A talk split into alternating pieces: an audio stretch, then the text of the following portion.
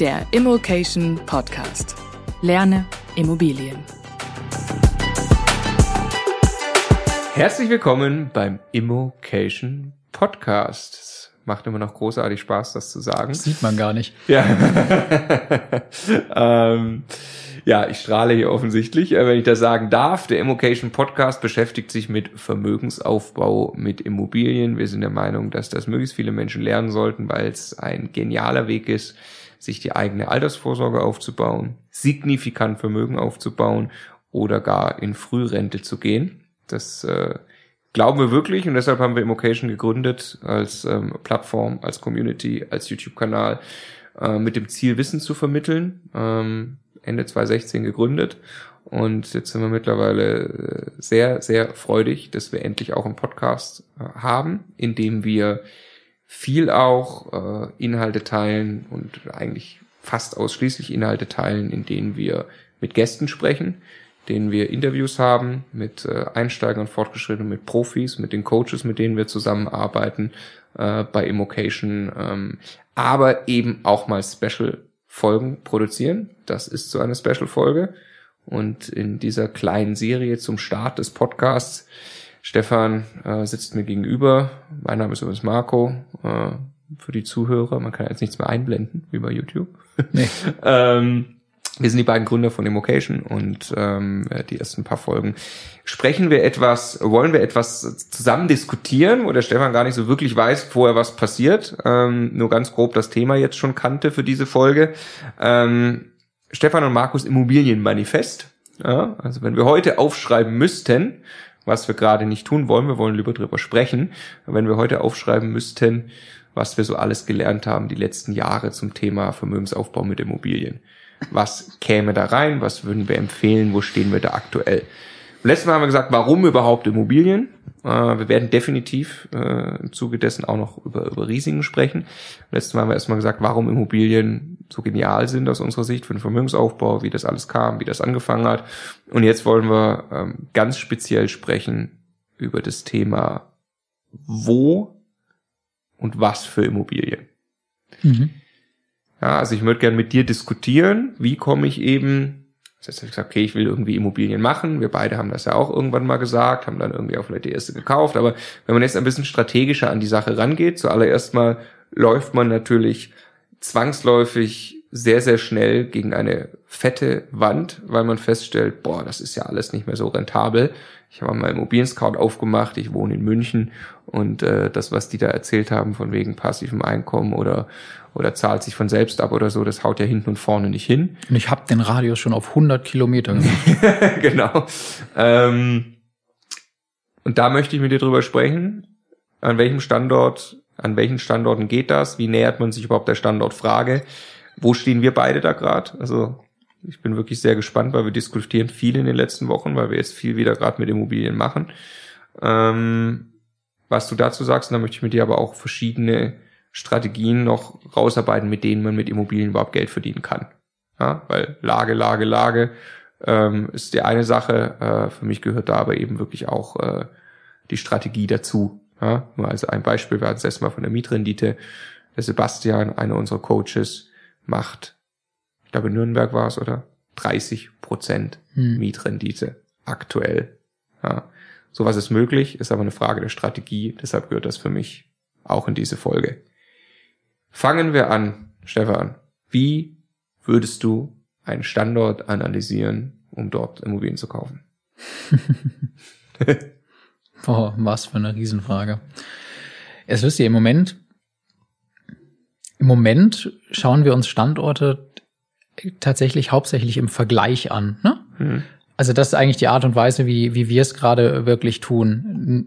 Nicht einen einzelnen ansuchen, äh, raussuchen und dann ähm, irgendwelche Details versuchen. Also jetzt dann sieht man da äh, 3,9 Prozent Arbeitslosenquote und minus ein Prozent Bevölkerungsentwicklung und jetzt muss man sich dann ein abschließendes Urteil dazu erlauben. Sondern was wir im Moment ganz viel machen, ist äh, Standorte nehmen, bei denen wir schon mal eine Immobilie gekauft haben oder meinen irgendwie ein Gefühl dafür zu haben und uns dann andere Standorte im Vergleich dazu anschauen. Und ähm, ich meine, am Ende ist ja die Frage, welche Kriterien guckt man sich an. Wenn man es jetzt auf der höchsten Ebene einmal nimmt, dann ist das eine Zukunftssicherheit und das andere ist Rentabilität. Jetzt mal zwei Extreme. Das eine ist München. München ist extrem zukunftssicher, ist in jedem Ranking, das es da irgendwie gibt, sehr weit vorne. Wahrscheinlich werden die allermeisten uns zustimmen, dass man in München auch in 30 Jahren äh, mit hoher Wahrscheinlichkeit noch Mieter findet und wenn nicht, dann ist wahrscheinlich ganz was verkehrt in Deutschland. Ähm, und andererseits sind Mietrenditen in München einfach nicht mehr attraktiv für Buy and Hold, mit Ausnahme von einigen ganz, ganz wenigen, die äh, einen Weg gefunden haben, hier noch an ein, an ein, ein Schnäppchen ranzukommen, ab und zu mal so. Aber gerade für Einsteiger extrem schwierig. Auf der anderen Seite gibt es Standorte wie Gelsenkirchen. Es tut mir leid, dass wir auch im Podcast wieder auf diese Stadt draufhauen. Ja. Äh, einfach nur, weil, äh, weil ja, also mein Bruder hat da mal gelebt, der hat da eine Wohnung gemietet im Hier und Jetzt und hat quasi eine zweite gleichwertige Wohnung auf dem gleichen Stockwerk leer dazu bekommen als Abstellraum. Das war völlig in Ordnung, die Wohnung, ja. Weil man jetzt schon Probleme hat, Mieter zu finden, äh, weil es irgendwie mehr Wohnraum gibt, als eigentlich wirklich gebraucht wird und alle Prognosen für die Zukunft sagen, das wird eigentlich nur viel schlechter. Ähm, da kriegt man heute viel Rendite. Das hilft einem aber vergleichsweise wenig, wenn man dann in 30 Jahren ein Wirtschaftsgut besitzt, das keiner mehr haben will, wo keiner mehr wohnen will und wo man man dann gar keine Einnahmen mehr hat, ähm, weil äh, dann ist am Ende der Kaufpreis keine Investition mehr, sondern Kosten, die nach 30 Jahren dann irgendwann vollständig angefallen sind. Ähm, das sind die beiden Extreme. Das, äh, am Ende läuft so gut wie alles, was, was jetzt in Standortanalyse reinfällt, in die Frage, die Themen Zukunftssicherheit und Rendite äh, zu untersuchen. Rendite ist sogar noch relativ einfach, weil ich kann sehen, welche Angebote äh, gibt's gerade auf dem Markt. Und dann muss ich mir noch ein Gefühl dafür verschaffen, glaube ich, dass ich ein bisschen besser oder ein ganzes Stück besser sein kann als der Markt bei dem, was ich da mit meiner Akquise erreiche. So, das ist eigentlich das Thema Rendite und das muss dann meiner Erwartungshaltung gerecht werden. Lass uns da gleich drüber sprechen.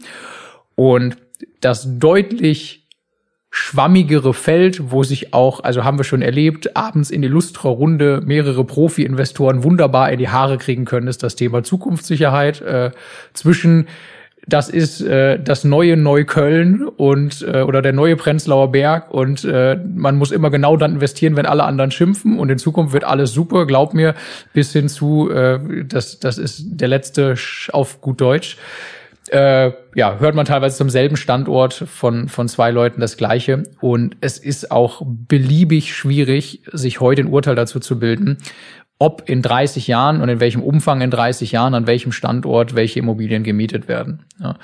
Es gibt dann auch da wieder Prinzipien, die ein bisschen weiterführen, sowas wie, äh, es ist, steht dann ja nicht gleich jede Wohnung leer, sondern dann musst du halt zu den attraktivsten äh, Immobilien oder Wohnungen in dieser Stadt gehören, wenn prinzipiell weniger Nachfrage ist und dann eher wahrscheinlich zentral als am Stadtrand und alle solche Dinge. Aber es dreht sich sehr, sehr lange um die Frage, welche Rendite brauche ich, damit mein Konzept aufgeht. Wenn ich Cashflow erwirtschaften will, dann hilft mir einfach eine 4% Mietrendite-Wohnung nichts, weil da bleibt einfach kein Cashflow über. Und dann muss ich einen Standort suchen, bei dem mein Gefühl, was Zukunftssicherheit und damit Risiko quasi äh, angeht, äh, irgendwie in Ordnung ist und im Einklang mit dem steht, was ich bekomme. So, das erstmal übergeordnet. Ähm, Lass uns da, lass uns da mal reingehen. Also ja. Äh, absolut, ich glaube, das ist ganz wichtig. Ich fasse das nur nochmal zusammen wir haben das von Anfang an für uns so festgestellt. Es gibt den Bewertungs, äh, die Dimension Zukunftssicherheit, es gibt die Dimension Rendite. Und in diesem Konflikt lebe ich, wenn ich einen Standort aussuchen will für Immobilien. Ich fand das immer äh, total schade und habe das auch nie verstanden, dass wenn man da sich in Fachliteratur einliest, dass man, wenn man im Internet sucht und so, dass die so selten übereinander gebracht werden. Also das ist immer nur einfach heißt, es gibt Städte-Rankings und, und oh Wunder, München steht relativ weit oben. Ähm, äh, aber dass es in München einfach nicht mehr lohnenswert möglich ist, Immobilien zu kaufen und dass das, wenn ich das tue, einer Spekulation gleicht, weil ich eigentlich so viel obendrauf lege jeden Monat, dass nicht der Miete mit die Immobilie abbezahlt, sondern ich aus meinem laufenden Einnahmen und, und, und dadurch eigentlich zusätzlich Eigenkapital reinpumpe und mit diesem Geld eigentlich spekuliere, dass die Preise weiter steigen. Ja, ähm, und dass es eigentlich nie richtige Betrachtungen gab, da die, die Rendite reinzubringen und dann natürlich das irgendwie ins Verhältnis zu setzen. So, äh, lass uns mal anfangen mit Zukunftssicherheit als äh, das, was du auch gesagt hast, was viel schwerer ist, irgendwie rauszufinden. Gehen wir vielleicht mal kurz die Sache, wir können gleich ein bisschen erzählen ähm, äh, aus eigener Erfahrung, was wir, haben wir auch einiges erlebt. Ähm, Prognos als erstes. Also jetzt gibt es mehrere Kriterien zur Zukunftssicherheit, die würde ich gerne mit dir durchgehen. Wie wichtig ist für dich der Prognosrang? Ja, ich, ich weiß nicht, ob der Prognosrang das Richtige ist, weil der Prognosrang Versuch, also Prognos ist eine Studie, wird alle drei Jahre veröffentlicht, Prognos Zukunftsatlas. Ähm, da, das ist eigentlich ja bereits der Versuch, mit einem wissenschaftlich äh, analytischen, datenbasierten Ansatz mit verschiedensten Kriterien alle ähm, kreisfreien Städte und Landkreise Deutschlands hinsichtlich verschiedener Kriterien zu bewerten und dann in eine Reihenfolge, dann gibt es noch quasi Ist-Situation und so Dynamik, also Entwicklung und am Ende dann quasi eine Reihenfolge zu bringen, was die Zukunftssicherheit angeht. Ähm, wo ja jetzt am Ende hintersteckt, dass irgendjemand gesagt hat, das hier sind jetzt die Kriterien für Zukunftssicherheit und so und so bewertet man das und dann kann man das ja erst in Reihenfolge bringen. Also die Frage hinter Prognos ist eigentlich, machen die Kriterien Sinn, die die sich da gesucht haben? Warum machen die Sinn und haben sie es dann richtig ausgeführt? Jetzt erstmal also das Letztere, ja, ich glaube, dass sie das prinzipiell äh, dann in sich richtig ausgeführt haben äh, kann man dann, also macht das dann Sinn, äh, wirklich eine exakte Reihenfolge festzulegen und zu sagen, das ist jetzt Platz 238 und das ist Platz 237 und jetzt ist Platz 237 besser? Nee, ne, ist jetzt aber eine Stadt, die nach all solchen Dimensionen dann irgendwo auf Platz 10 von 400 steht, zukunftssicher als eine Stadt, die auf Platz 379 steht, sehr wahrscheinlich. Äh, also nahezu alles in diesem Zukunftsatlas deckt sich auch erstmal mit dem Bauchgefühl, was man so hat, wenn man sich diese Namen durchliest oder sehr, sehr vieles. Aber am Ende führt Prognos, Prognos ist für mich eine Vereinfachung dafür, mich selber sehr, sehr tief in Zahlen, Daten und Fakten einzugraben deshalb, ich mal quasi, also ich finde Prognos super für eine erste Indikation. Also ich mache das sehr, sehr gerne jetzt auch in so einem Standort-Tool, können wir gleich drüber reden, so, so in so einem Vergleich. Das eine steht irgendwo in der Mitte bei Rang 200, das andere auf Rang 20, das andere auf Rang 350. Das hast du sofort einen Eindruck, warum möglicherweise das einfacher ist, an dem einen Standort einen 8%er zu finden und dass das auch mit mehr, mit mehr Risiko einhergeht. Aber was ist denn die übergeordnete Frage? Die ist, wird es in 30 Jahren noch genügend Menschen geben an diesem Standort, die dort Wohnraum mieten wollen? Und dann muss man eigentlich überlegen, womit hängt das zusammen? Das hat vor allen Dingen erstmal damit zu tun, wie viele Menschen leben da in 30 Jahren im Verhältnis zu dem Wohnraum, den es gibt. Wenn heute so gut wie alles vollständig vermietet ist und da keine Menschen wegziehen, jetzt mal angenommen, man wüsste das, dann ist es sehr wahrscheinlich, dass da in 30 Jahren auch noch immer viel gemietet wird. Und die zweite Dimension ist, haben die Leute in 30 Jahren noch das Geld, um diese Wohnungen zu mieten. Das hat was mit Arbeitslosenentwicklung und, und, äh, und solchen Sachen zu tun. Und das Dritte ist, ändert sich irgendwas ganz gravierend in der Bevölkerungsstruktur, was dafür sorgt, dass einfach völlig andere Wohnungen auf einmal gebraucht werden. Also wenn die Bevölkerung massiv älter wird, dann ist irgendwann äh, eine Wohnung im vierten Stock mit äh, mit ohne Aufzug halt einfach äh, nicht mehr das Richtige so ja und genau das ist die hohe Kunst quasi in solche Themen dann reinzugehen, sich da ein Gefühl für zu entwickeln. Ich finde, dass sie das bei Prognos gut machen. Ähm, auf der anderen Seite gibt's auch super attraktive Standorte, bei denen ich das Gefühl habe, man kann da ruhigen Gewissens investieren, die bei Prognos kein sehr gut oder gut als Rating haben. Und andersherum, wenn man nur nach diesen Prognos geht, dann findet man lauter Städte, bei denen man keine attraktiven Renditen mehr findet. So, ne? Genau, also ja, ich, es, ist, es, ist, es ist eine schnelle Näherung, aber befreit eigentlich nicht davon, sich näher mit einem Standort zu beschäftigen. Genau, also wir stellen uns die Frage äh, aktuell ja auch sehr intensiv. Also wir haben bisher, also die, die ersten sechs Wohnungen, die wir gekauft haben, haben wir in äh, Ludwigsburg, Heidenheim und Bonn gekauft, jeweils zwei. Das waren so die Altersvorsorge Kleinwohnungen. Und jetzt haben wir angefangen, Häuser in Essen und Wuppertal zu kaufen. Ja. Mehrfamilienhäuser. Ja. Und ich würde gerne mit dir über diese Standorte jetzt mal sprechen, warum wir da auch zu den Standorten gekommen sind. Vorher nur noch einen Punkt machen. Du hast gerade, also Prognos ist ja ein so ein, so ein Ranking, nachdem ich dich gerade gefragt habe. Ähm, dann hast du gesagt, ja gut, leben da in 30 Jahren noch Menschen oder Entschuldigung, wollen da in 30 Jahren Menschen noch äh, mieten? Und da ist die Frage, wie viele Menschen gibt es da noch? Und das ist die Frage nach Demografie. Mhm die ja Prognos schon mit berücksichtigt. Ja. Ne? So, jetzt möchte ich noch einmal über Demografie sprechen, was da, also man hat da immer das Gefühl, okay, wenn, wenn es große Städte sind, wenn die Bevölkerungsprognose nicht sehr negativ ist, dann sind da in 30 Jahren genug Menschen, die irgendwie eine Wohnung mieten wollen. Ja, also Beispiel Essen ist ein super Beispiel. Äh, Essen ist deutlich, glaube ich, im hinteren Drittel beim Prognos. Also es ist schon schlecht. Nee, ja, es ist so, nee, es ist so. Ist schlechter als die Hälfte. Drittes Viertel, glaube ich, ja, genau. Drittes Viertel so, 250 ja. oder so. So, Essen hat aber 600.000 Einwohner und wir würden im Leben nicht glauben, äh, dass da in 30 Jahren so wenig Leute sind, dass da keine Wohnung mehr gemietet wird.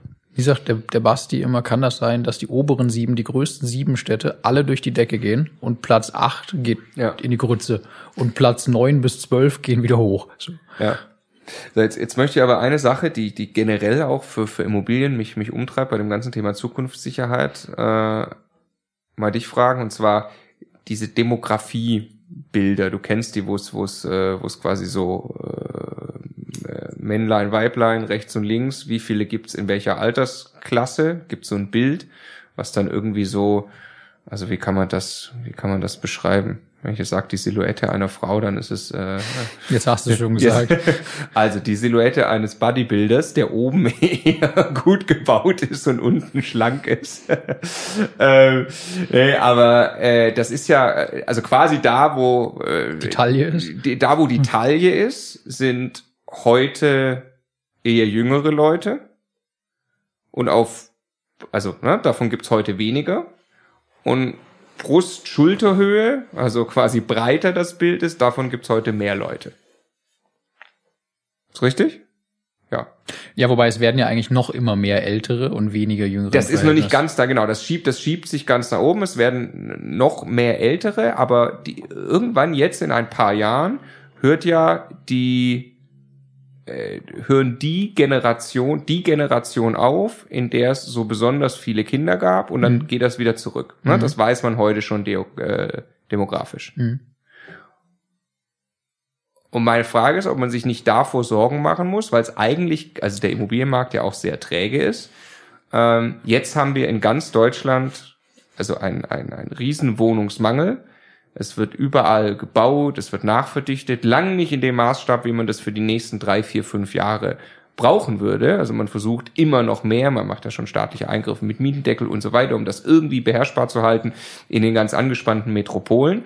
Aber es gibt ja durchaus Meinungen und, und, und Thesen, dass aufgrund dieses demografischen Bildes, dass da irgendwann jetzt mal die Taille älter wird, ja, von diesem Gesamtbild und immer weiter nach oben rutscht, dass irgendwann mal tatsächlich einfach weniger Leute da sind und weniger Wohnraum benötigt wird. Und wenn dann auch noch zu dem Zeitpunkt 10, 20 Jahre Vollbefeuerung äh, äh, der Bauwirtschaft Wohnraum geschaffen wurde, dass es dann tatsächlich einfach zu viel Wohnraum gibt. Und wir dann nicht mehr auf der guten Seite von Angebot und Nachfrage stehen.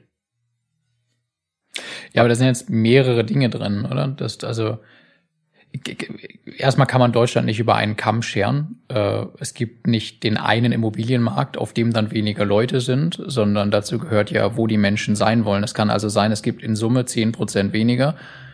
Lassen wir sagen, zehn Prozent, was ja schon vergleichsweise viel wäre. Dann äh, gibt es vielleicht Orte, wo so gut wie niemand mehr wohnen will, weil das eine selbstverstärkende Tendenz hat. Und dann gibt es Wirtschaftsstandorte, die super attraktiv sind, wo trotzdem noch 10, 20 Prozent mehr hinziehen, oder?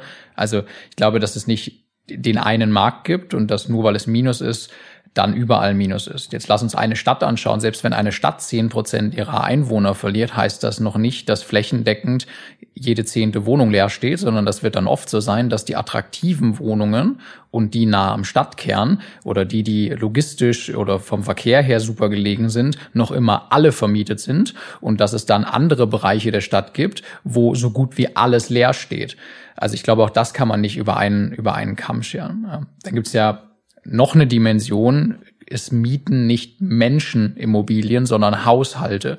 Also die Frage ist nicht, ob es weniger Menschen gibt, sondern ob es weniger Haushalte gibt. Wenn im gleichen Maßstab aus irgendeinem Grund ein, ein Trend einsteigt, dass Menschen sich dann einfach ein bisschen mehr Wohnraum leisten, warum auch immer, dann äh, würde das ja dazu führen, dass noch immer gleich viel äh, nachgefragt wird. Ja? Ähm, oder wenn also gleich viel Fläche nachgefragt wird oder wenn Haushalte kleiner werden, weil ähm, mehr ähm, mehr Einzelpersonenhaushalte entstehen. Also es ist traurig, wenn äh, nach einer langen Ehe irgendwann einer der beiden Partner verstirbt, aber oft bleibt dann ja die eine Person in der Wohnung leben oder in dem Haushalt leben, in dem vorher zwei gelebt haben. Dann gibt es zwar weniger Menschen und trotzdem werden aber gleich viele Wohnungen vermietet. Also es gibt auch da wieder, wenn man wirklich tief reingeht, werden diese Themen immer komplizierter und immer komplizierter und es ist jetzt nicht pauschal so meine Überzeugung, dass wir flächendeckend irgendwann viel zu viel Wohnraum haben werden sondern dass das wieder extrem davon abhängt, welche Wohnung, also was für eine Art von Wohnung im Detail, in welcher Mikrolage, an welchem Makrostandort man kauft. Ja, bin ich, äh, bin ich absolut einig dazu. Also glaube ich auch. Ähm, also ich habe gerade das Bild parallel hier auch nochmal angeschaut. Also es ist und es sieht so aus. Es sieht so aus, ja. Also ähm, weder wie eine Frau noch ein Mann. Ähm, also das nehme ich zurück von der Silhouette, aber die, die Kernaussage bleibt. Also da wir sind schon noch in einem äh, also eine, eine Taille äh, wächst da so langsam hoch irgendwann. Also irgendwann äh, ist tatsächlich einfach weniger. Also auch die Menschen scheinen in, in, in dieser äh, Statistik hier jetzt, jetzt, jetzt nicht so krass signifikant schnell so viel älter zu werden, dass es in Summe mehr werden, sondern dass wir tatsächlich irgendwann einfach weniger haben. Und es kommen ja tatsächlich gerade nicht so viele Kinder nach, äh, wie das noch vor ein paar Jahrzehnten der Fall war. Ja.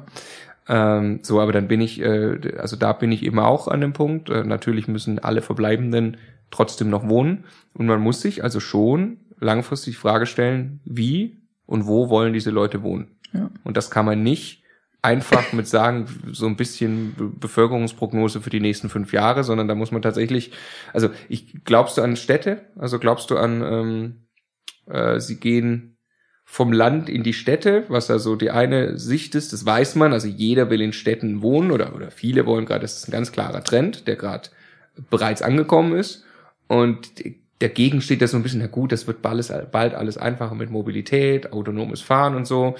Ähm, also ich bin an dem Punkt, dass ich, dass ich auch glaube, man muss die, die, richtige Entscheidung, also dann auch Mikrolager, aber erstmal so, so treffen, okay, Stadt oder Land. Und ich glaube definitiv an Stadt beziehungsweise Einzuggebiet der Stadt, weil ich glaube, selbst wenn in 20, 30 Jahren ich autonom äh, zur Arbeit komme, ist es für mich trotzdem, also will ich trotzdem nicht zwei Stunden im autonomen Auto rumhocken, weil einfach die Leute wollen zusammen hängen in Städten, die wollen Kultur haben, die wollen soziales Leben haben und das findet in Städten statt. Aber es wird einfacher gemacht, noch ein Stück weiter rauszugehen. Ja, ich, genau, ich glaube an die noch immer renditestarken im erweiterten Einzuggebiet von wirtschaftsstarken Städten liegenden Standorte. So, das finde ich super attraktiv. Jetzt ist das, also rund um die richtig großen Klassiker wie München, äh, ist das halt ein bisschen alter Hut. Also alles, was ansatzweise irgendwie erreichbar ist, ist dann auch schon entsprechend teuer.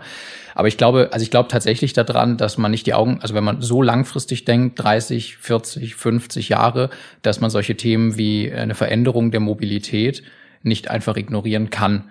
Äh, und das auch, also es kann in alle Richtungen gehen, sowas wie noch mehr Arbeit von zu Hause, Digitalisierung, die ja immer noch rudimentär in, in vielen Unternehmen ist, ähm, dass vielleicht irgendwann, vielleicht ist das irgendwann so, wie, wie wir das hier handhaben, dass es Phasen gibt, in denen man mehr zu Hause ist und genießt, dass man da mehr Platz hat und mehr auf dem Land oder sowas ist. Und es gibt Phasen, in denen man sehr regelmäßig ins Office muss und dann wertschätzt, wenn das zumindest vernünftig erreichbar ist. Man würde aber niemals jeden Tag diese Zeit pendeln wollen, so. Und das spricht total für diese erweiterten Speckgürtel mit ein bisschen Fantasie, dass das durchaus länger sein kann, wenn dann mal autonomes Fahren und so weiter, wenn dann vielleicht auch Staus durch modernere Verkehrskonzepte irgendwann nicht mehr in dieser Form existieren oder nicht mehr so gravierend existieren, weil einfach autonom gesteuerte Autos sich nicht gegenseitig mit Stop and Go behindern und alle solche Sachen so, ja. Ähm, das ist eine, tatsächlich eine Frage, ich habe da auch keine abschließende Antwort, aber wenn ich zum Beispiel Frank Thelen zuhöre irgendwie und äh, was er über Mobilität und über die Zukunft denkt und was für Dinge da passieren, dann habe ich genug Fantasie im Kopf, dass das einen Einfluss haben kann. Und dass es nicht zwingend nötig ist, im Stadtkern von diesen Städten zu kaufen. Ja. ja. Aber, also bedeutet fürs, fürs Hier und Jetzt, also jetzt kann ich ja sehen, zum Beispiel äh, Süddeutschland ist extrem strukturstark. Strukturstark bis in die ländlichen Gebiete rein und daher auch schon teuer. So, äh, das kann ich dann zum Beispiel vergleichen mit, mit Ostdeutschland, wo ich viel also in den Städten irgendwie Hotspots habe, dann aber ganz krass, also ich komme im Prinzip über übers Ortsschild der, der Stadt hinaus äh, und zack, halbieren sich die Quadratmeterpreise, zehn Kilometer weiter ähm, äh, halbieren sie sich nochmal, so ungefähr. Ne? Das sind, das, das, äh, also das kann man irgendwie jetzt relativ gut gegen, gegeneinander setzen, wo ich das Fragezeichen habe, dass ich einfach sage, okay, wie weit gehe ich aus der Stadt raus, ist äh, so ein bisschen im Ruhrgebiet. Im Ruhrgebiet gibt's ja alles und relativ eng nebeneinander. Wächst das dann tatsächlich zu einem großen Klumpen irgendwie zusammen? Glaube ich halt eben auch nicht, weil ich glaube tatsächlich, ähm, es gibt dann einfach Gegenden, in denen wohnst du lieber. Da ist lieber die gesellschaftliche Schicht, wo du dich gerade hingezogen fühlst. Äh, da sind eher die Läden, in denen du gerne einkaufen gehst und da ist mehr in und da ist weniger in. Also so, also dieser, was du vorhin sagtest, der der Prenzlauer Bergeffekt oder oder Neukölln, was da jetzt äh, in Berlin am Aufstreben ist, ähm, äh, das muss am, Aufstreben ist gut. Ja, also schon ange ja, wobei das krass ist. Also in Neukölln, das ist ja immer noch, also das ist schon auch noch heftig da. Es ist ne? noch assi, aber schon geil. Ja, ja, genau. Ja. Also es ist wirklich, es ist wirklich noch assi auch. Ähm, ja. Also ich bin da ja super gerne. Ich finde es da total cool. Ja, ich auch. Aber, ja, aber äh, ja, so, aber ähm, äh, dass ich das, dass ich das halt auch noch verstehen muss. Also irgendwie in Süddeutschland Gefühl, alles strukturstark, wunderbar. Äh, in Ostdeutschland ganz gefährlich auf dem Land. Da kann ich mir, also wenn da die Demografie, sage ich mal, noch zuschlägt, irgendwann im negativen Sinne, dann glaube ich tatsächlich an Geisterdörfer ähm, auf dem Land in MacPom, sage ich jetzt mal. Ähm, und im Ruhrgebiet fällt es mir am schwersten, da habe ich das Gefühl, da muss man, das muss man wirklich checken vor Ort. Es geht gar nicht. Also ich glaube, da kommt man mit, mit Zahlen, Daten, Fakten nur in eine, in eine grobe Sortierung und dann muss man mit Leuten vor Ort sprechen oder die Stadtviertel kennen, weil man eben selbst dort wohnt. Ja. Oder? Ist ehrliche Antwort. Ich weiß es nicht. Also ich habe keine abschließende Antwort darauf, was da passieren wird. Wie treffen wir jetzt unsere Entscheidung? Also wir kaufen ja, ja Immobilien. Also ich glaube genau tatsächlich ganz oft was ich für Tabellen zur Standortanalyse gebaut habe am Anfang mit Punkte mit mit sechs sieben verschiedenen Kriterien und dann habe ich die gewichtet und Punkte vergeben und dann kam raus, dass dieser Standort drei Prozent besser ist als das kompletter Unsinn. Ich glaube, dass am Ende ganz ganz viel wieder zurückführt auf gesunden Menschenverstand und tatsächlich auch dann irgendwann das Risiko eingehen, dass man vielleicht doch daneben gelegen hat. Aber das wirst du immer haben. Ich glaube, dass gesunder Menschenverstand, also hingehen und sich ein Gefühl für diese Stadt verschaffen, ist das eine Stadt, in der man leben kann? Macht das den Eindruck, als ob hier als ob hier Leben stattfindet. Sind hier junge Menschen, sind hier Familien, die sich hier niederlassen und die hier wahrscheinlich auch die nächsten 20 Jahre dann ihre Kinder zur, zur Schule schicken? Sind da was für Autos fahren darum, was für Arbeitgeber. Also man kann so viele Sachen sich angucken und gewinnt dann irgendwann, finde ich, schon ein Gefühl. Das hatte ich immer bei den Städten, in denen wir waren, ein Gefühl, hey, das ist hier lebenswert. Und wenn das hier lebenswert ist, dann leben hier auch Menschen, weil warum sollen die hier wegziehen? Und warum sollen hier andere nicht hinziehen, wenn es hier günstiger ist als woanders und trotzdem lebenswert? So und ja, ich glaube, das, ich glaube, das ist genau der Punkt. Aber es ist natürlich wirklich die Frage, also Düsseldorf oh, jetzt ich, ich Ruhrgebiet und Rheinland ist jetzt immer ganz gefährlich, ne? Kriegt man von ungefähr acht, von acht Millionen Menschen einen auf den Deckel, wenn man es falsch macht. Sagen wir NRW und dann diese Metropolregionen da. Gelsenkirchen, Düsseldorf und Essen sind ja jetzt nicht so weit voneinander, aber sie könnten nicht weiter voneinander entfernt sein, was laut allen Rankings die Zukunftsperspektiven angeht, was total für deine Theorie spricht, dass es da irgendwelche Unterschiede gibt. Ne? Und ja, das ist, das ist, wahrscheinlich ist das wirklich so ein bisschen ein selbstverstärkender Effekt, wenn ein Standort erstmal einen bestimmten Ruf hat und ein bestimmtes Klientel anzieht oder dort vorherrscht, dann äh, zieht es automatisch mehr davon an, respektive es, es stößt anderes Klientel ab. Düsseldorf erledigt sehr, sehr viel, glaube ich, über den Preis, weil sich das viele Menschen einfach nicht mehr leisten können. Ähm, in Gelsenkirchen meinte mein Bruder, da sind einfach viele Dinge gibt's da einfach nicht, die ihm gefehlt hätten, um ein tolles, lebenswertes Leben zu führen. Deshalb ziehen dann da Leute weg. Das ist auch so ein selbstverstärkender Effekt, wenn eine Stadt und Kommunen sind nun mal erstmal für sich selber verantwortlich, dann das Geld fehlt, in solche Dinge zu investieren, dann geht's halt auch genau in diese Richtung irgendwann so. Und ja klar, doch, es macht schon dann einen Unterschied. Aber man kann nicht pauschal davon ausgehen, nur weil Dinge nah beieinander liegen, verweben sie dann komplett. Und deshalb ist diese Dunstkreis-Theorie wahrscheinlich dann nur begrenzt richtig. Ich glaube, im Ruhrgebiet ist auch eine Sache, äh, sorry, im NRW ist auch eine Sache ganz speziell. Nur weil Dinge dort relativ nah beisammen liegen, heißt das ja noch lange nicht, dass man da ernsthaft in adäquater Zeit von A nach B käme. Ja. Die Frage ist, inwiefern das andere Mobilitätskonzepte dann wieder ändern. Ja. ja.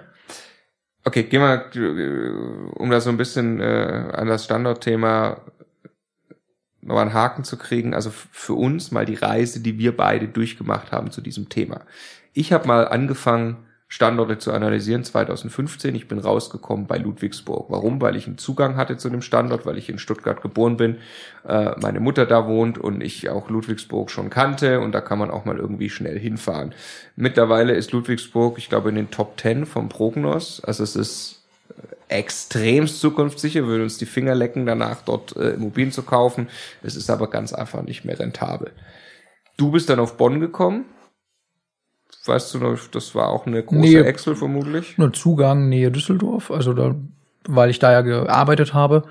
Äh, und dann war das eine Excel-Tapete, aber auch nach solchen Kriterien, wo dann irgendwann äh, wahrscheinlich ja. die Mietrendite attraktiv war. Ja. Genau, da waren wir aber in Bonn, das, das, das weiß ich noch. Da haben wir dann zusammen das auch ausgerufen als, äh, also wir haben ja dann entschieden, so bin es vielleicht auch interessant, äh, das, das mal allen Leuten zu erzählen. Ich kann das nur empfehlen. Ähm, allerdings muss einem da die richtige Person begegnen.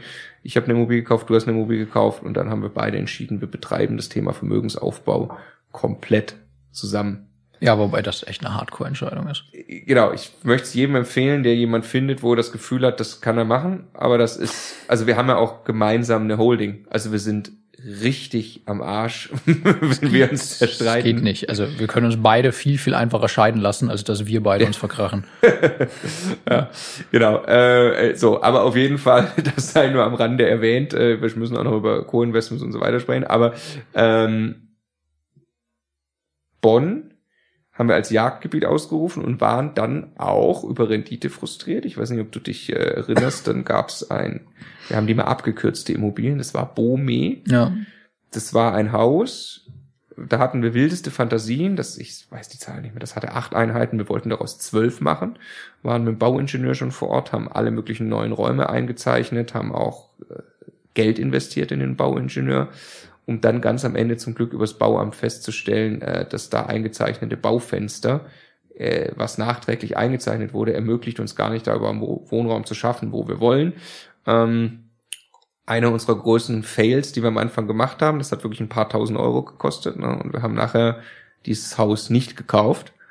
Und das Haus aber finde ich auch, wenn man sich vom Zustand daran erinnert, das war sehr verbastelt, da hätte man viel machen müssen das war für mich symptomatisch eigentlich dafür, dass wir an einem, an einem Frustpunkt in Bonn ankamen, dass das eigentlich schon ein bisschen zu teuer ist und wir zumindest schon, also jetzt nicht einfach vom Markt weg, wir hatten ja keinen Marktzugang, äh, jetzt weiter hier die, die, die sieben oder acht Prozent da reinladen, sondern tatsächlich sehr, sehr kreativ vorgehen müssten, um da überhaupt noch Rendite rauszukriegen. Mhm.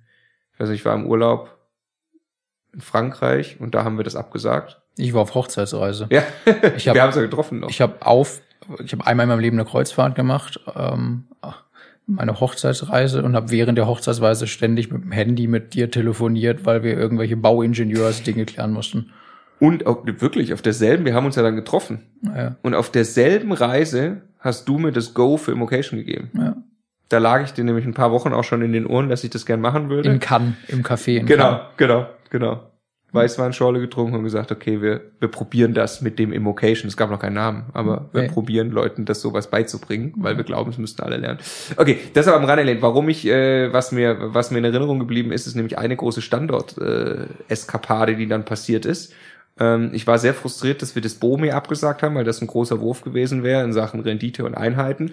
Ähm, und dann habe ich nämlich auch wieder das gleiche gemacht und habe gesagt, okay, fuck it, Süddeutschland. Was geht in Süd, irgendwas muss erreichbar sein von unserem München aus, wo wir sein werden, äh, was irgendwie rentabel ist. Und das Ergebnis war Heidenheim. Was denkst du zu Heidenheim?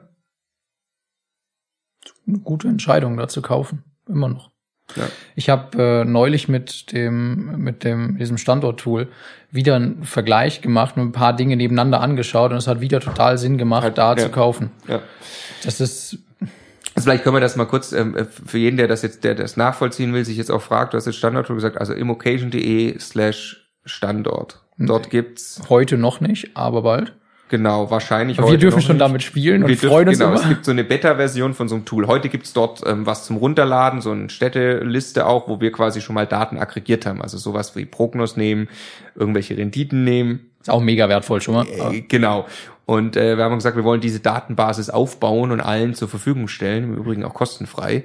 Ähm, und äh, entwickeln gerade ähm, zusammen mit jemandem, der das äh, für uns entwickelt, äh, eben ein Tool, in dem man dann wirklich suchen kann nach äh, äh, zum Beispiel Umkreis um den eigenen Wohnort oder Umkreis ist- um beliebigen Ort. Es ist der Kracher. Ja, also es ist wirklich, also ich kann ja sagen, okay, ich möchte jetzt im Umkreis von Magdeburg, weil ich dort bin, möchte ich jetzt im Umkreis von 100 Kilometern alle Städte angezeigt haben, die noch mehr als 5% Mietrendite abwerfen und mehr als 50.000 Einwohner haben. Genau. Das ist, also wir, wir feiern es bei extrem. Da haben, wir, da haben wir vorher ganze Nachmittage mit verbracht, eine so eine Auswertung zu machen. Heute gibt man das ein, dann sieht man die, dann nimmt man drei, vier in so ein Vergleichsview, sieht die dann mit allen Details nebeneinander, dann haut man noch Essen, München und Gelsenkirchen daneben, um so ein bisschen oberes Ende der Skala, unteres Ende und eins, was man kennt, zu sehen. Sagt, ah ja, das ist so ein bisschen wie Essen, nur eigentlich rentabler. Ziemlich cool. so, also, mal gucken, ob wir es wirklich veröffentlichen oder für uns behalten. Aber ich, wir haben es eigentlich schon entschieden. Ja, ja, wir werden es veröffentlichen, aber ja, ja, es ist, also es ist wirklich in der Tat extrem stark. Und, genau, und ich weiß noch, ich habe damals dann in dem Frankreich-Urlaub ähm, auch rauf und runter Ah, Süddeutschland. also, genau, also wer das dann benutzen möchte, immocation.de slash Standort, auch wenn es da im Moment noch nicht ist, wer sich da einträgt, da kann man diese Liste herunterladen äh, und dann im Newsletter sich eintragen. Über diesen Newsletter geben wir es quasi Bescheid dann. Ja, Ja. genau, so jetzt kann. Äh, ja, genau, also wir kamen dann ja raus, äh, Heidenheim, haben dann dort auch zwei Wohnungen gekauft. Ich glaube auch nach wie vor, dass es eine richtige Entscheidung war. Also es gibt durchaus in Süddeutschland noch irgendetwas, und ich will raus auf das Thema Renditeerwartung. Was für eine Renditeerwartung hat man denn an den Standort? Also, um das für jeden mal ein, also wir reden über Mietrendite, ja, das wir, was wir hier auch schon erklärt haben in, in der Folge davor. Ähm, wenn ich jetzt heute in München auf den Markt gehe, dann werde ich wahrscheinlich sogar Schwierigkeit haben, einen 3%er zu finden. Ähm, wenn ich in unser Standort-Tool gehe und sowas wie Gelsenkirchen, da steht, glaube ich, eine 6 vorm Komma. Locker. 6, Komma irgendwas. Ähm, aber es ist jetzt auch nicht so, dass da eine 10 per se steht. Also, ne? ähm, wenn du jetzt aber Angebotspreise, also Marktpreise, die unser Tool liefert, die ich mir selbst auf ImmoScout und Homeday und, und es gibt eine Menge, ähm, auch angucken kann, welche Renditeerwartung würdest du erstmal einen Standort anlegen, damit du sagst, da macht es äh, Sinn zu gucken. Ich, Du. Marktmiete, Ja. für uns, Ja. Knappe fünf Prozent. Also ich, ich da, da muss, das muss man echt ein bisschen auf die Goldwaage liegen. Also da liegen die Standorte irgendwann sehr, sehr nah beisammen. Ähm, also die richtig, richtig schlechten haben jetzt ja nicht dann die doppelte Mietrendite wie die, die äh, eigentlich ganz okay sind von der Zukunftssicherheit, sondern da macht dann ein halbes Prozent in diesen Marktmieten, in diesen Durchschnittsmarktmieten, ist ein himmelweiter Unterschied. Äh, ich habe immer tatsächlich, weil es einfach ein Standort ist, der, der für mich so bezeichnet ist, ich habe immer Essen im Kopf. Ich glaube, Essen hat 4,8 oder sowas. Also diese Größenordnung, meine ich, so knapp unter 5. Ich guck das mal nach. Schau mal. Jetzt bin ich gespannt. Ich habe so viele Standorte angeguckt. Es kann auch sein, dass ich da jetzt ein halbes Prozent daneben liege. Also Essen hat erstmal eine Bevölkerungsentwicklung von minus 3,7 Prozent und eine Rendite von 5,84. 5,84. 5,84. Wow. Was hattest du gerade gesagt? 4,8. Nee, 5,84. Ja. Haha. Genau. Ne, das hatte ich aber auch so, so im Kopf. Jetzt kann man das mal im. Äh ja, man muss, ähm, ja, in Essen muss man eigentlich dann wieder sich Nord und Süd, macht wieder einen riesen Unterschied. Mach mal Gelsenkirchen dazu. Genau, witzigerweise. Und mach mal München dazu. Lagst du denn da gerade, also weil der Abstand kommt mir gerade so also groß Also 6,51 bei Gelsenkirchen. Das, ja, okay, ja. ja. Und München, Landeshauptstadt Bayern, das ist natürlich jetzt nicht äh, 2,81, genau. Ja, krass. Das ist äh, tatsächlich ein bisschen anders, als ich es als ich's gerade im Kopf hatte. Also was schon stimmt, ist das, was ich, die Zahl ist die falsche. Was ich gerade gesagt hatte, war ja, dass dieser Abstand sehr, sehr gering ist, aber trotzdem, trotzdem einen riesen Unterschied macht. Gelsenkirchen zu Essen, das ist einfach ein, ein, ein, ein riesiger Unterschied äh, in meiner Wahrnehmung, was, äh, was Zukunftssicherheit angeht. Und trotzdem liegt da ein halbes Prozentpunkt dazwischen. Ähm, also ich, ich ich würde keine Immobilien kaufen, bei denen kein, kein Cashflow möglich ist, bei denen ich Geld zuzahlen muss hinterher. Und deshalb muss es eigentlich ein Sechsprozenter sein. Damit es ein Sechsprozenter sein kann, muss es als Standort eigentlich ähm, Größenordnung fünf Prozent, würde ich mal sagen, ungefähr ermöglichen. Äh, also so als Marktdurchschnitt, damit ich eine realistische Chance habe, dort einen Sechsprozenter wirklich zu kaufen also ich kann überall 6%, ich kann auch in München einen 6%er kaufen, aber einfach je weiter das vom Markt weg ist, desto unwahrscheinlicher wird das ja, dass so ein Schnäppchen überhaupt auf den Markt kommt und ich dann auch noch den Zuschlag kriege. Ein Prozent hole ich vielleicht noch raus. Ähm, viel mehr, also klar, wenn ich mich richtig tief einwühle vielleicht, aber deshalb würde ich jetzt mal sagen, für 6% oder 5%. So, jetzt ist aber für uns der Punkt schon, also wir haben jetzt in Süddeutschland, haben wir die Tage mal über einen 6%er diskutiert wo ich irgendwann noch unzufriedener als du damit war, sowas zu kaufen, obwohl das da dann mit deutlich höherer Zukunftssicherheit verbunden ist, weil wir beide für uns, und ich glaube, da muss man immer krass von den Zielen kommen. Wir sagen, uns geht es gerade darum, Cashflow aufzubauen. Und Immobilien, die nicht ernsthaft einen Beitrag zu Cashflow leisten, helfen einfach nicht. Egal wie zukunftssicher die hin sind, weil sie einfach nicht in das Ziel richtig einzahlen. Und deshalb ist es dann einfach nicht der richtige Deal. Deshalb ist unsere Erwartungshaltung, meine ganz persönlich ja gerade eher noch ein Stück darüber, dann sieben Prozent, vielleicht sogar mit irgendwelchen besonderen Vermietungsmodellen acht oder neun Prozent oder noch mehr zu ermöglichen, wo dann exponentiell mehr, äh, mehr Cashflow eben überbleibt. Ja. Genau, ja. Ja, ich lese mal, lese mal nur kurz. Also deshalb komme ich, ich komme immer noch bei denselben Standorten raus, sage etwas, was so in der Größenordnung fünf Prozent ist. Nur, dass ich uns mittlerweile zutraue, mit Marktkenntnis und allem, was wir, was wir an Netzwerk und so weiter haben, dann da mehr als ein Prozent rauszuholen, was die Outperformance des Markt angeht. Ja. ja.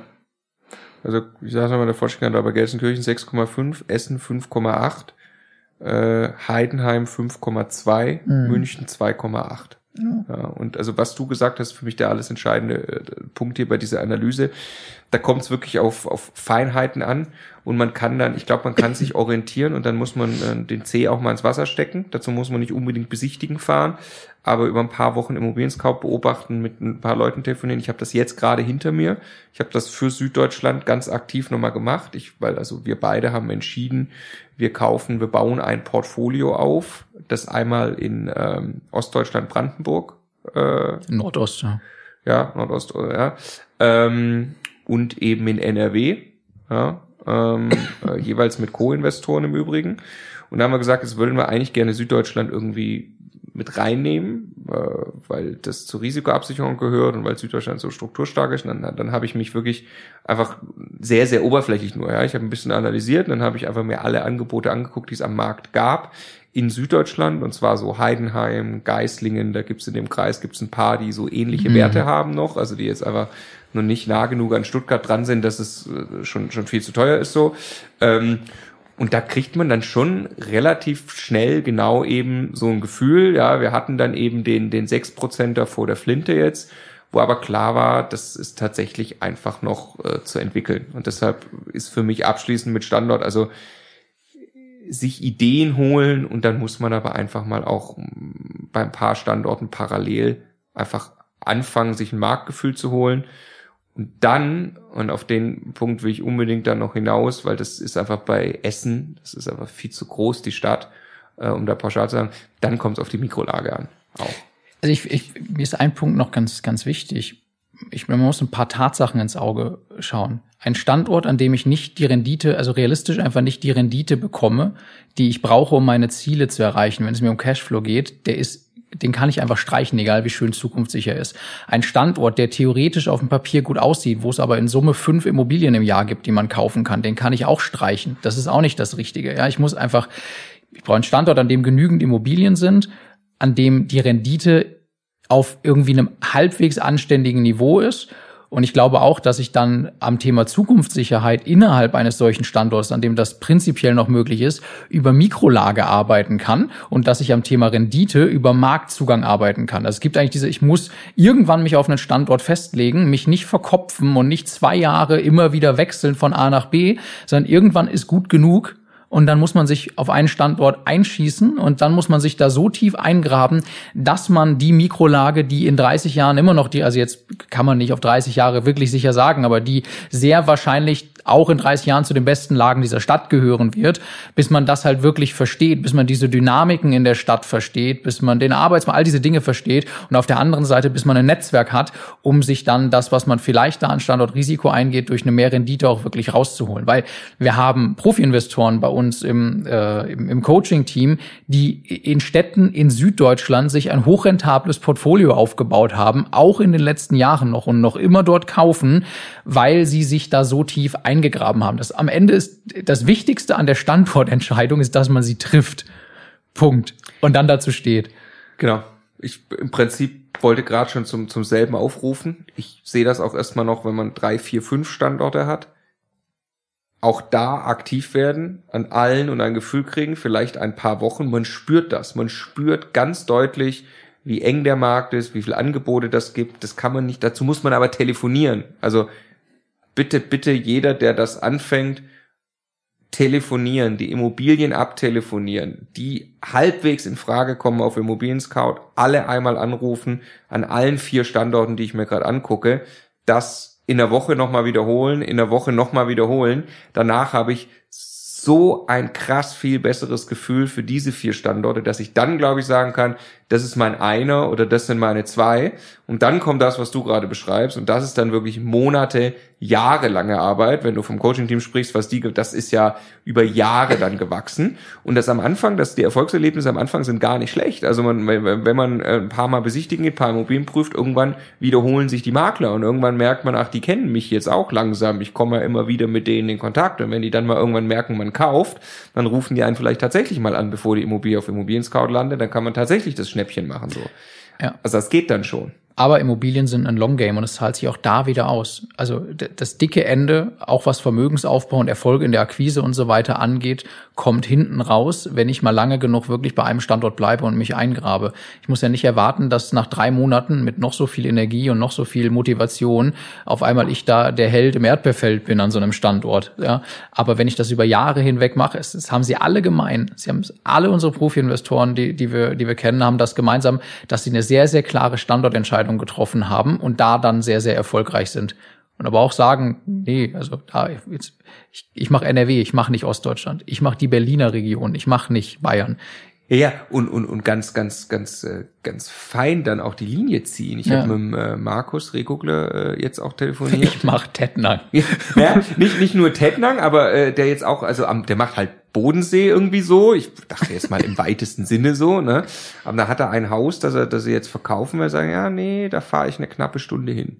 Das passt jetzt auch nicht mehr zu mir im Standort und das ist eigentlich nicht richtig und so weiter. Also es ist wirklich, wie du sagst, also die sind wirklich sehr, sehr, äh, sehr, sehr festgelegt und tief in dem Markt drin und, und sie haben ähm, alle unterschiedliche Standorte. Ja, ja. Was sie eint, ist, dass sie eine klare Entscheidung und ja, sich eingegraben haben und überhaupt nicht mal mehr, dass das Nord, Süd oder Ost oder West ist. Nur sie haben eine Entscheidung der, getroffen und da sind sie aktiv. Genau. Also der Jochen glaubt, äh, und, und ich glaube, er hat ein gutes Gefühl dafür, dass der Großteil der Immobilien, die in sein Suchprofil passen, die in Heilbronn den Besitzer wechseln, dass er davon weiß. Ja. Und das ist schon krass. Also das ist schon richtig krass. Ähm, Genau, jetzt wollte ich nochmal raus auf das Thema Mikrolage, das wir, ähm, äh, bevor wir uns zum Thema Makrolage äh, verquatschen, weil ich glaube, da könnten wir Stunden bis Tage drüber reden, ähm, äh, weil es auch unsere eigene Frage gerade wirklich ist. Äh, möchte aufs Thema Mikrolage einmal hinaus, und zwar am Beispiel Essen. Ähm, und einem eigenen Beispiel, was wir erlebt haben, geht es auch um Standort-Eingraben. Wir haben mal äh, ein, äh, weiß jetzt gleich, was kommt, wir haben ein schönes Format aufgenommen, das heißt Alex kauft eine Bude. Und der Alex ist in Köln und wir haben gesagt, pass auf, wir kommen zu dir. Das ist schon 2018 gewesen. Wir kommen zu dir mit Kameras und wir setzen uns drei Tage hin, ähm, analysieren deine Ziele, besprechen eine Strategie, gucken welcher Standort und versuchen wirklich für dich eine Wohnung zu kaufen. Kleiner Spoiler, am Ende hat er zwei Wohnungen gekauft, mittlerweile äh, geht er auch richtig ab und hat schon Häuser und so. Ähm, auf alle Fälle waren wir bei ihm in Köln, haben uns dann sein Umfeld analysiert, haben dann auch ein paar Coaches gefragt von uns, zum Beispiel den Basti, der sich ja sehr gut auskennt in NRW. Rausgekommen ist Essen. Dann haben wir in Essen verschiedene Immobilien. Wer das sehen will, gibt's auf unserem YouTube-Kanal. Ne? Alex kauft eine Bude, sind glaube ich zwölf Folgen, wo wir dann wirklich auch durch sehr sehenswert. Sehr sehenswert, ja. Äh, wo wir auch wirklich durch Essen ziehen. Und ähm, da kann man das Ganze einmal viel strukturierter äh, äh, sehen, wie äh, unser Gespräch hier. Ähm, und da fahren wir dann nach Essen, lernen dann in Essen-Altendorf die Hüttmannstraße kennen. Und dort ist ein Marktplatz, der ist also bekannt, dass das da auch mal heftig zugeht. Die Straße, die große Straße, die da durchläuft, da gab's Messerstechereien äh, und auch Todesfälle in den letzten Jahren. Da, also das ist wirklich heftigstes Pflaster. Wenn man dann diese, diese Hüttmannstraße, die von diesem Marktplatz weggeht, weiterläuft äh, und äh, noch eine Querstraße weiter ist, dann steht man an einem See, wo dieser neue Ruhr-Fahrradweg irgendwie, glaube ich, entlang läuft. Niederfelder See ist es, glaube ich. Ne? Niederfelder See, ja. Ähm, das sind nur Neubauten und es fällt einem auf, dass Weber Grills auf den Balkonen stehen. Und das ist wirklich, also Fußleute, das ändert sich innerhalb von einer Minute zu Fuß. Mhm. Ich bieg quasi ums Eck. Und es ist ganz komisch bei mir, dieses Gefühl. Und jetzt ist auch die Hüttmannstraße, die kann also, die reicht fast von Neubau bis Messerstecherei, sag ich mal. Ja, und die ist jetzt auch nicht so sonderlich lang, die Straße. Ähm, oder zumindest der Abschnitt nicht, den ich da gerade im Kopf habe. Das ist total krass, weil wir das einen Tag lang gemacht haben und wir sind da rumgefahren, wir haben mit Passanten gesprochen, wir haben einen Tag investiert und wir haben mittlerweile ein paar Immobilien geprüft in Essen und die wurden dann auch angeboten in Essen-Altendorf. Wir haben mittlerweile in der Hüttmannstraße selbst ein Mehrfamilienhaus gekauft und es ist so krass, wie versiert sicher ich für mich diese Entscheidung treffen konnte. Ja, da können wir kaufen. Ich kann noch nicht sagen, ob das jetzt wirklich dann eine gute Entscheidung war. Aber ich kann nur sagen, sie fühlt sich auf jeden Fall exzellent an, weil ich genau weiß, auf was ich mich einlasse. Und ich würde sofort pauschal hier sitzen und sagen, unter 1000 Euro den Quadratmeter in der Hüttmannstraße würde ich kaufen. Also wenn es nicht irgendwas anderes komplett am Arsch ist. Ne? Würde ich einfach kaufen, weil ich tatsächlich glaube, dass die Straße noch okay ist, aber an dem Marktplatz dran oder an der Hauptstraße würde ich auf gar keinen Fall kaufen. Würdest du auch so sehen, oder? Ja, ja, wobei, wobei tatsächlich die Frage ist, also ich weiß nicht, ob ich pauschal einfach gar nicht kaufen würde, äh, da an diesem Platz oder an der, an der Altendorfer Straße, die ist das ja. Ähm, also es macht einen riesen Unterschied heute. Ich, also ich glaube, man muss es, wenn dann quasi mit der Perspektive auf die, auf die Zukunft kaufen ähm, weil ich schon glaube, dass, dass sowas über lang, über lange Zeit auch so ein Stadtteil in, in, in Gänze, also wirklich, weil es um ein paar hundert Meter geht, äh, wirklich beeinflussen kann. Aber jetzt erstmal pauschal die Hüttmannstraße heute ja und ich halte tatsächlich auch dann den, äh, diesen Marktplatz da für ein, für ein viel schlechteres Pflaster. Also das einfach, da wäre meine Renditeerwartung heute eine ganz andere äh, um dazu, sag's mal so sagen, genau, ich würde es möglicherweise eingehen, aber meine Renditeerwartung wäre eine komplett andere.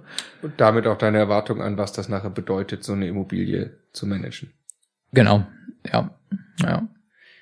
Es, es, nee, was ich jetzt gerade überlege, ist halt, ich glaube schon daran, dass ein Teil, den Basti ja immer erklärt, das ist, deshalb ist Essen so geil. Du hast dieses riesen Nord-Süd-Gefälle. Norden teuer, Süden, äh, Süden teuer, Norden günstig und dann hast du im Norden noch diese ganzen Unterschiede.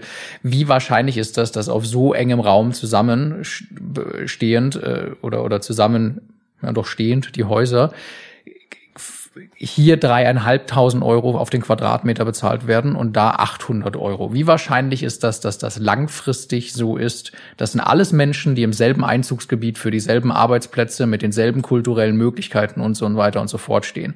Das sind Prozesse, die brauchen Zeit, die brauchen möglicherweise auch viel Zeit, aber das sind Dinge, tatsächlich, wie wir sie zum Beispiel in Berlin ein paar Mal schon gesehen haben, jetzt also Prenzlauer Berg, Neukölln sind zwei gute Beispiele, aber es gibt in ganz vielen Städten diese Beispiele.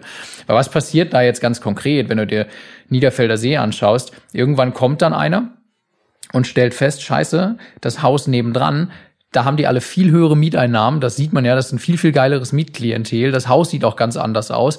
Wenn ich mir jetzt ein bisschen Mühe gebe und mein Haus, das direkt daneben steht, vielleicht ansatzweise auf so einen Stand bringe, also da jetzt einmal investiere, das ist vielleicht nicht der Alteigentümer, der das vor 30 Jahren mal gekauft hat und jetzt mit mir unter das, aber jemand, der da strategisch rangeht. Vielleicht jemand wie wir. Ja und ich versuche mal an den Standard von dem Haus rechts dran zu kommen, statt an das von dem Haus links. Vielleicht kann ich ja die Mieter überzeugen, dass ich eher noch zu diesem Neubauthema dazugehöre, statt zu dem anderen. So.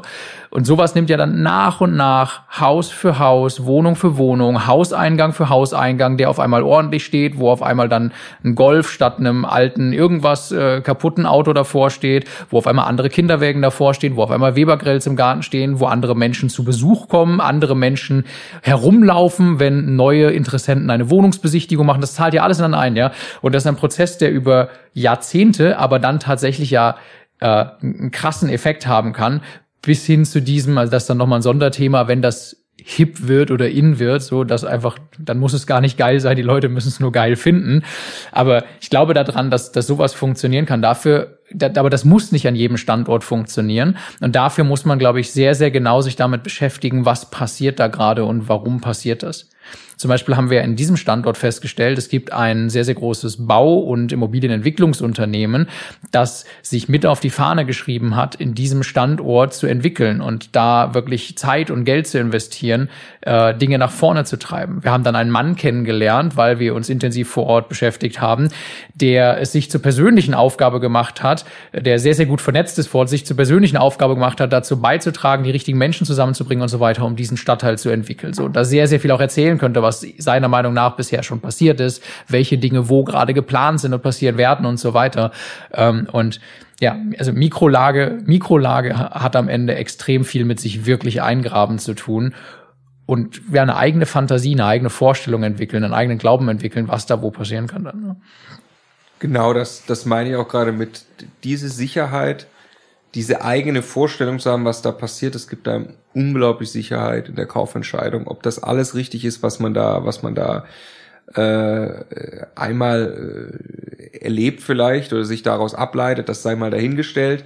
Äh, wenn ich das aber über eine gewisse Zeit auch durchziehe und dann so einen Standort wirklich beobachte, so wie es eben Profis machen, die da mehrere Jahre aktiv sind, da kriegt man irgendwann, das ist dann, das ist der entscheidende Marktvorteil, ja. den man tatsächlich und deswegen habe ich das, das Beispiel gerade gemacht. Ich habe nebenbei, ähm, es gibt da verschiedene Wohnlagenkarte, es gibt äh, den Home Day Preisatlas zum Beispiel, da kann man sich Standorte angucken und kann dann die einzelnen Straßenzüge nach Farben einsortiert sehen.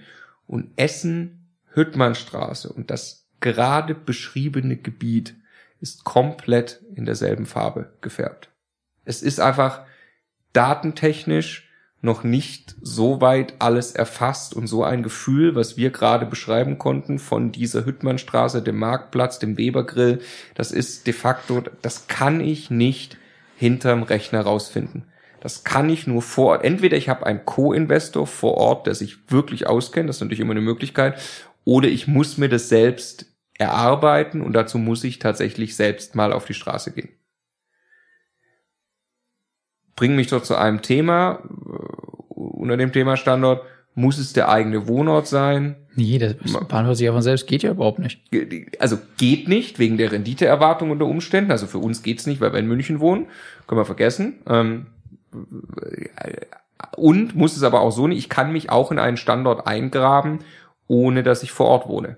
Ne? Also das geht, indem ich beispielsweise mal einfach ein paar Wochenenden dort verbringe. Das ist schon alleine krass. Das ist einfach gar nicht mal Stadtführung machen, das kann man auch machen, aber äh, äh, Spaziergänge machen, Leute ansprechen, Fragen beantworten, Stadtteil zeigen kann. Es ist Wahnsinn, was man erreichen kann, wenn man auch nur einen Tag in einer Stadt investiert. Ja. So, und das, glaube ich, geht immer. Und man kann sehr, sehr viel auch schon wirklich sich mit Objekten beschäftigen, ohne dass man persönlich immer direkt besichtigen geht. Das ist ein Nachteil in der Akquise, da sprechen wir nochmal ausführlich drüber, wie man Ja. an Schnäppchen kommt, aber äh, was wir gerade meinen, was der beste Weg ist, wie man an Schnäppchen kommt, aber ähm, äh, da kann man schon viel von der Ferne auch tun.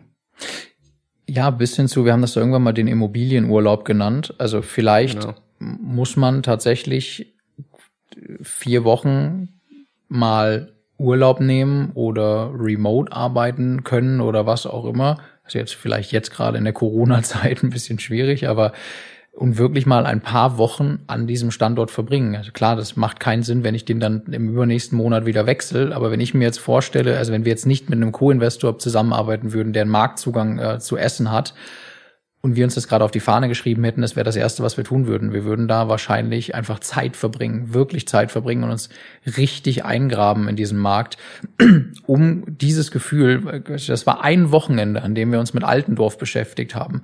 Wir haben so viel von diesem Standort verstanden. Ganz nebenbei haben wir auch noch was zum Kaufen gefunden mit und für den Alex an dem Wochenende. Wenn man das ein paar Wochen macht, steht man an einem völlig anderen Punkt. Auch um remote von woanders zielsicher die richtigen Entscheidungen treffen zu können äh, und so ein Gefühl zu haben, ich, ich weiß genau, wo das ist, ich kenne diesen Straßenzug, ich kenne diese Häuser, 1000 Euro ist ein guter Kurs, ja, ich, ich will das haben. Das, wenn ich mit dem Makler so weit bin, dass ich weiß, wenn ich da jetzt besichtige und ich will das haben, dann gibt er mir auch den Zuschlag, weil ich mir diesen Zugang zu diesem Makler erarbeitet habe, dann lohnt sich für mich jetzt auch diesen Weg auf mich zu nehmen, um das Objekt dann noch einmal anzuschauen und da einen Haken dran zu machen. So, vielleicht klappt das nicht jedes Mal, vielleicht muss ich da immer noch zwei oder dreimal hinfahren, um dann eins wirklich zu kaufen. Aber wenn ich da gerade Mehrfamilienhäuser ankaufe, ist das immer noch super so. Also ich glaube, es, wie, es, es hilft nichts, die Augen zu verschließen, hier um mich rum gibt's ja nichts, sondern ich muss einen Standort finden, der an sich als Standort funktioniert und dann muss ich es irgendwie für mich organisieren, da einen Zugang zu haben. Bisschen, was haben wir haben schon Immobilien gekauft, in dem wir einen Studenten vor Ort eingestellt haben, der für uns nach einem fertig vorbereiteten Prozess besichtigt und dokumentiert hat. Wir haben sogar eine Wohnung gekauft auf diese Art und Weise. Es geht alles, wenn man das möchte, wenn man in, in Lösungen denkt und nicht in es geht nicht. Also, was schreiben wir in unser Immobilienmanifest rein zum Thema Standort? Wir schreiben zuerst mal rein, was wir, äh, was nach wie vor für mich die Riesengültigkeit hat. Du musst halt äh, lohnenswert gegenüber von Zukunftssicherheit stehen haben, musst die miteinander abwägen. Das ist am Ende auch eine Frage, was du persönlich bereit bist, für Risiken einzugehen. Aber das Thema Zukunftssicherheit ist so schwammig. Du brauchst du musst dir einfach eine eigene Meinung bilden, was du glaubst, was für dich zukunftssicher ist. Und das kann dir auch niemand abnehmen. Weil dahinter musst du langfristig stehen. Ja. Zweitens schreiben wir rein, dass Marktzugang und Standortkenntnis durch nichts zu ersetzen ist. Ich brauche das. Aus, außer durch Co-Investoren. Außer durch Co-Investoren, richtig. Ich brauche das. Allerdings glaube ich tatsächlich, dass es einen, einen großen Unterschied wieder gibt in Abhängigkeit von der Zielsetzung. Welche Ambition habe ich? Habe ich die Ambition, drei funktionierende Wohnungen, vier funktionierende kleine Wohnungen zur Altersvorsorge zu kaufen? Ist das auch okay, wenn ich nur fünf oder zehn Prozent unter Markt vielleicht kaufe? Ähm, dann muss ich möglicherweise auch nicht ganz so, dann muss ich nicht fünf Immobilienurlaube dort gemacht haben. Ja. Äh, wenn ich aber, also trotzdem sollte ich das auch dann tun, mich mit dem Standort intensiv zu beschäftigen. Ähm, aber wenn ich sage, ich möchte also richtig krass einsteigen bei Immobilien, da gibt's ja noch andere Möglichkeiten, wie jetzt nur mit Buy and Hold, sprechen wir auch noch drüber. Aber äh, also es ist ein, es ist einer der großen Wettbewerbsvorteile, wenn ich echte tiefgehende Marktkenntnisse von einem Standort habe. Dann muss ich da richtig tief rein. Drittens schreiben wir rein, das war dein Punkt, festlegen und dabei bleiben. Was ja die Vorbedingung fürs tiefer Eingraben eigentlich schon fast ist, ne? Genau, weil das kann ich. Ja. Genau, und jetzt möchte ich eine Sache ergänzen. Alles, was wir jetzt besprochen haben, bezieht sich auf Buy and Hold, also auf das Kaufen und Halten von Immobilien. Der Immobilienhandel, da geht es nicht darum, ob die Immobilie noch in 30 Jahren vermietbar ist, sondern darum, ob ich unter Marktwert einkaufe oder irgendeine besondere Idee habe, wie ich den Wert der Immobilie erhöhe und Marge darauf kriege. Da ist das Thema Standort wesentlich weniger entscheidend. Da es, es geht genauso um Marktkenntnis, aber äh, am Ende geht es viel mehr darum, einschätzen zu können, ob eine Immobilie im Hier und Jetzt unterbewertet ist oder ich irgendeine Idee habe, wie ich sie aufwerten kann. Deshalb haben wir uns da jetzt so auf das Thema Buy and Hold eingeschossen. Genau, und das ist auch in der Tat etwas, was ich gern ähm, in der nächsten Folge dann mit dir auseinandernehmen möchte. Sind wir jetzt nämlich nicht mehr zugekommen, ähm, ist das Thema Immobilienstrategien. Hm. Ähm, weil wir, weil wir jetzt gerade wirklich nur über Buy Hold gesprochen haben oder nochmal anders formuliert über die über den, den, den Bestandsaufbau und den Aufbau von passivem Einkommen. Habe ich immer gesagt, ich habe jetzt ein bisschen EK, ich spare jedes Jahr ein bisschen was zur Seite, das nehme ich als Eigenkapital, davon kaufe ich Immobilien, die sollen mir passives Einkommen bringen, da will ich auf gar keinen Fall jetzt draufzahlen, im besten Fall noch ein bisschen positiven Cashflow haben und irgendwann ist das vielleicht meine Altersvorsorge, wenn ich es ein bisschen schneller mache, kann ich irgendwie dann, dann so in Frührente gehen.